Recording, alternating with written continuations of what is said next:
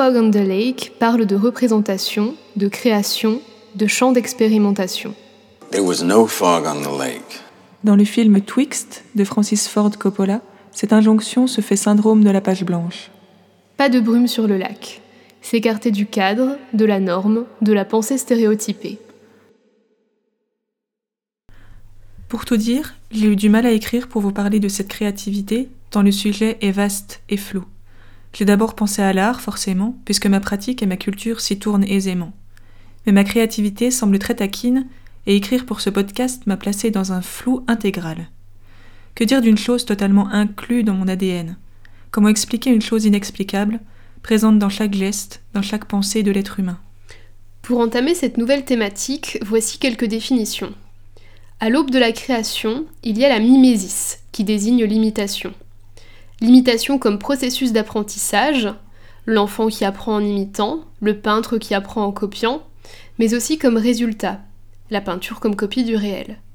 À côté de la mimésis se trouve la diégésis, c'est-à-dire la narration via système de signes, comme l'alphabet ou le dessin. Alors, quelle est l'histoire de la création?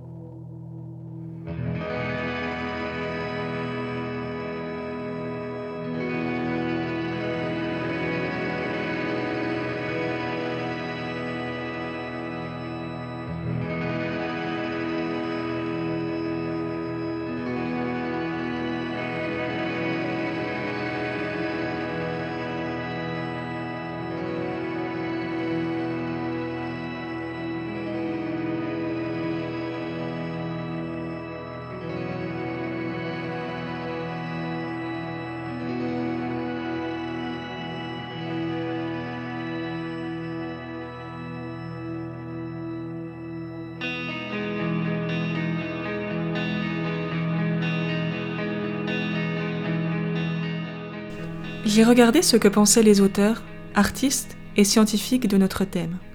Le scientifique Albert Einstein a dit La logique vous mènera de A à B, l'imagination vous mènera partout.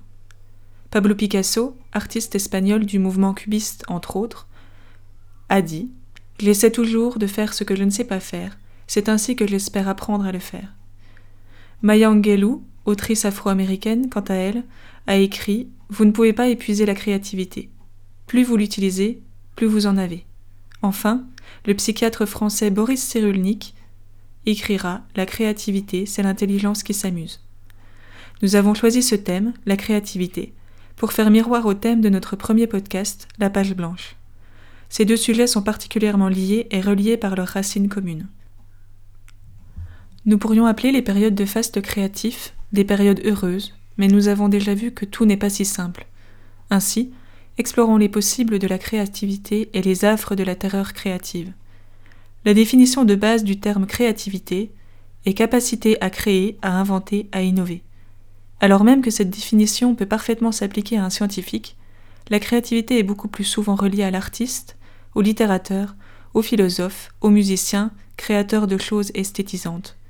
Mais selon cette définition simple, tout être pensant est créatif, dans le sens où une simple pensée est une création innovante.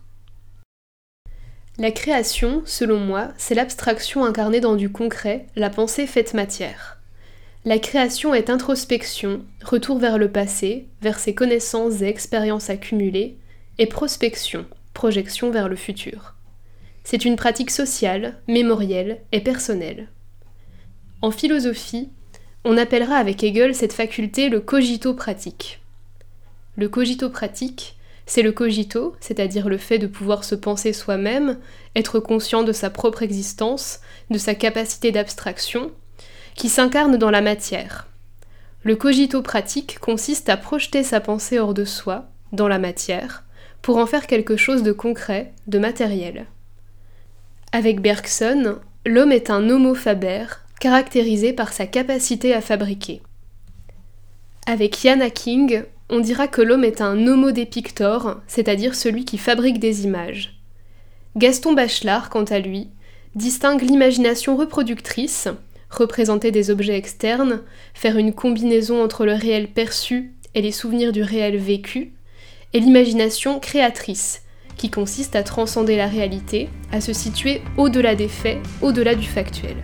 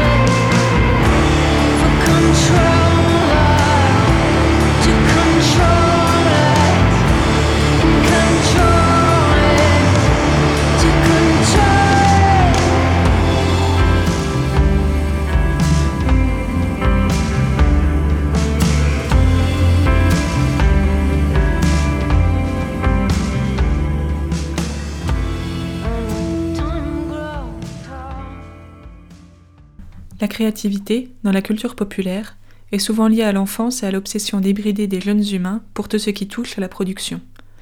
La production plastique, la production de sons, de plats raffinés à base de pommes en plastique. Tout ce qui est à la disposition devient objet créatif, source de production. Se rouler dans la boue, créatif. Cuisiner de l'herbe, créatif. Mettre ses mains dans la peinture, créatif. Taper sur sa chaise, créatif alors même que l'idée adulte de créativité ressemble à un chef-d'œuvre plastique. Les enfants, non encore formatés quant à eux, sont plus ouverts. Des parents inquiets cherchent parfois les raisons des monologues de leurs enfants. L'imagination débordante a la réponse. La créativité permet aux enfants de s'extraire du monde réel pour se créer un univers personnel, parfois peuplé, parfois non. Le bon goût, la logique, le bon sens semblent, semblent être des ennemis indubitables de la créativité. Alors qu'un enfant sans inhibition, créé sans tabou, un adulte s'estimant peu apte à réaliser une tâche qui lui est inconnue, a du mal à s'y lancer, à se laisser aller à tenter des expériences nouvelles.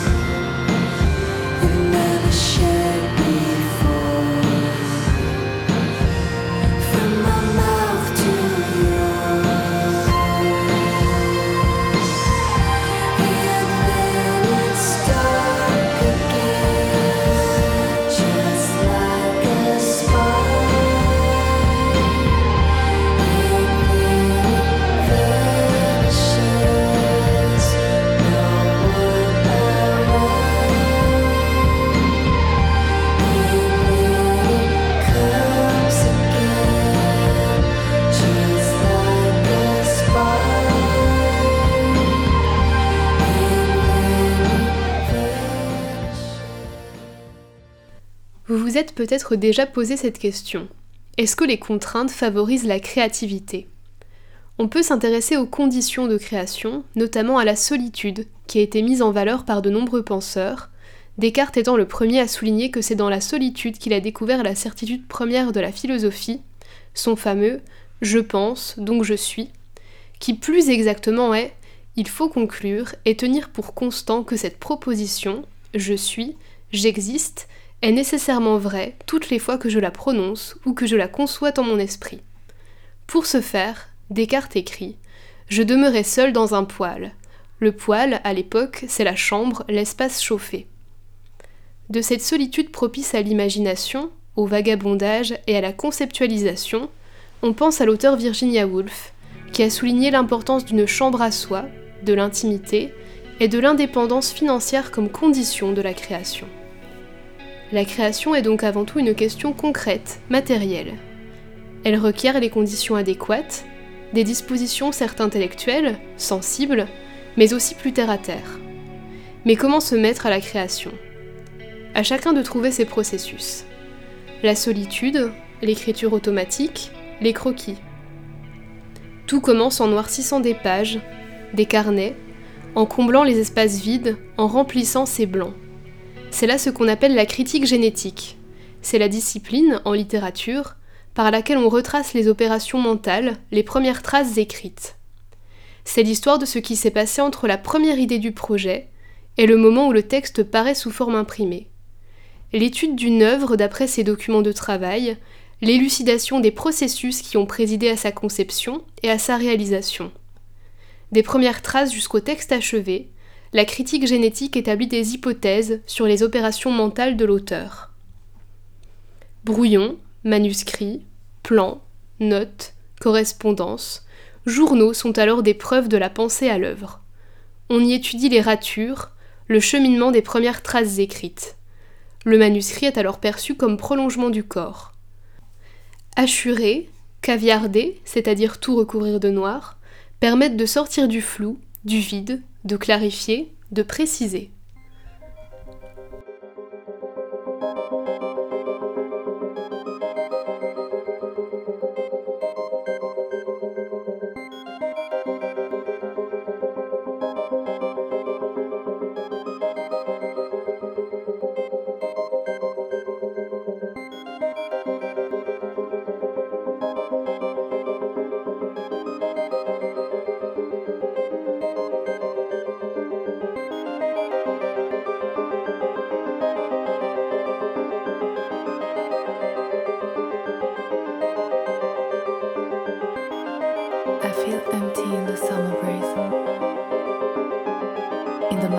Facing me, I see wind turbines.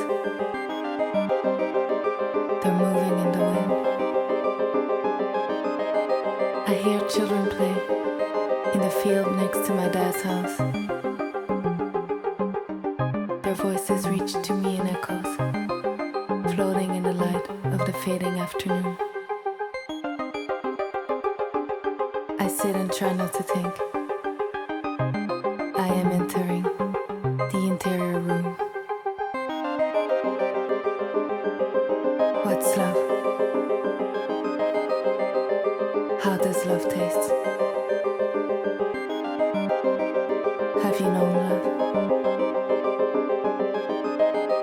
Love takes courage. Des enfants assis sur des bottes de foin tirées par un tracteur crient dans ma direction.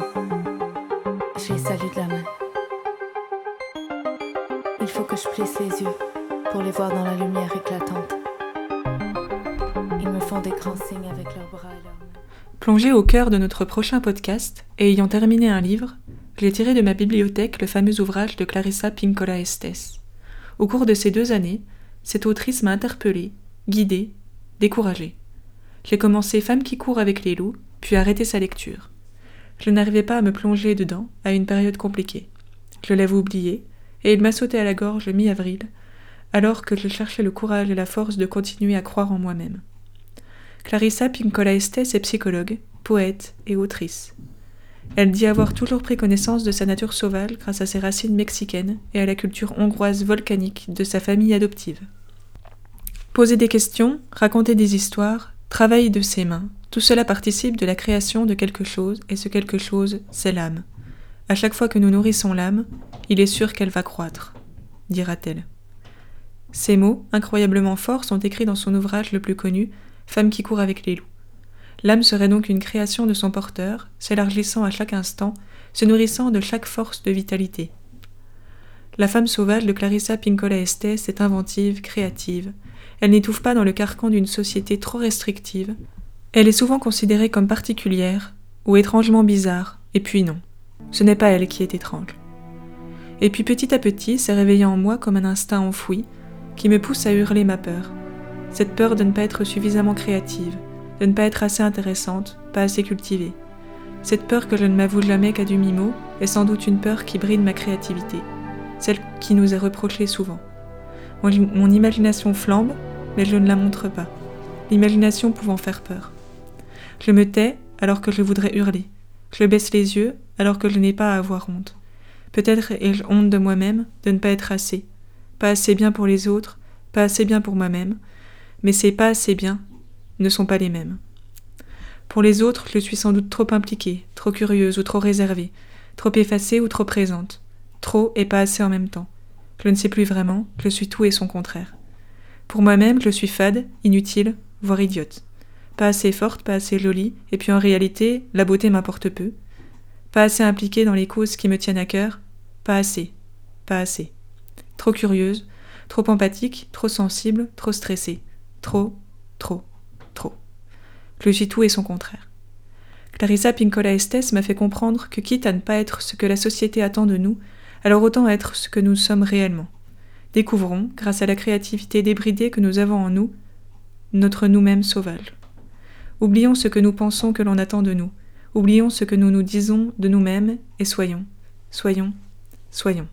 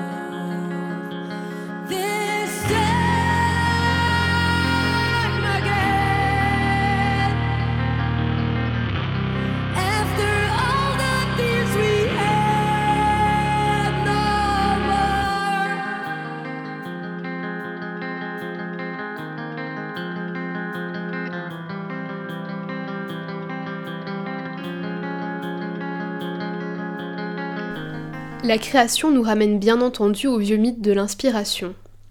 Pour Platon, la création est un don divin.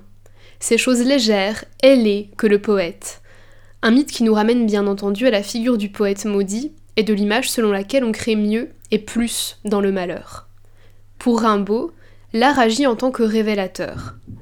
C'est le phénomène de la transfiguration, transformer les choses pour leur donner un aspect éclatant, montrer ce que l'on ne voit pas a priori. Au contraire, selon Nietzsche, la création menant à l'œuvre est avant tout une affaire de travail et de patience. Le don, l'inspiration et le génie sont des prétextes par aversion du labeur. Ceux qui croient au mythe de l'inspiration font preuve de jalousie, de mauvaise foi et d'envie. Le génie est toujours laborieux, il consiste à concentrer sa pensée dans une direction unique, dans la concentration et dans l'effort. Lisons cette citation tirée d'Humain, trop humain. Croyance à l'inspiration. Les artistes ont quelque intérêt à ce qu'on croit à leurs intuitions subites, à leur prétendue inspiration. Comme si l'idée de l'œuvre d'art, du poème, la pensée fondamentale d'une philosophie, tombait du ciel tel un rayon de la grâce. En vérité, l'imagination du bon artiste, ou penseur, ne cesse pas de produire du bon, du médiocre et du mauvais, mais son jugement, extrêmement aiguisé et exercé, rejette, choisit, combine. On voit ainsi aujourd'hui, par les carnets de Beethoven, qu'il a composé ses plus magnifiques mélodies petit à petit, les tirant pour ainsi dire d'esquisses multiples. Tous les grands hommes étaient de grands travailleurs, infatigables quand il s'agissait d'inventer, mais aussi de rejeter, de trier, de remanier, d'arranger.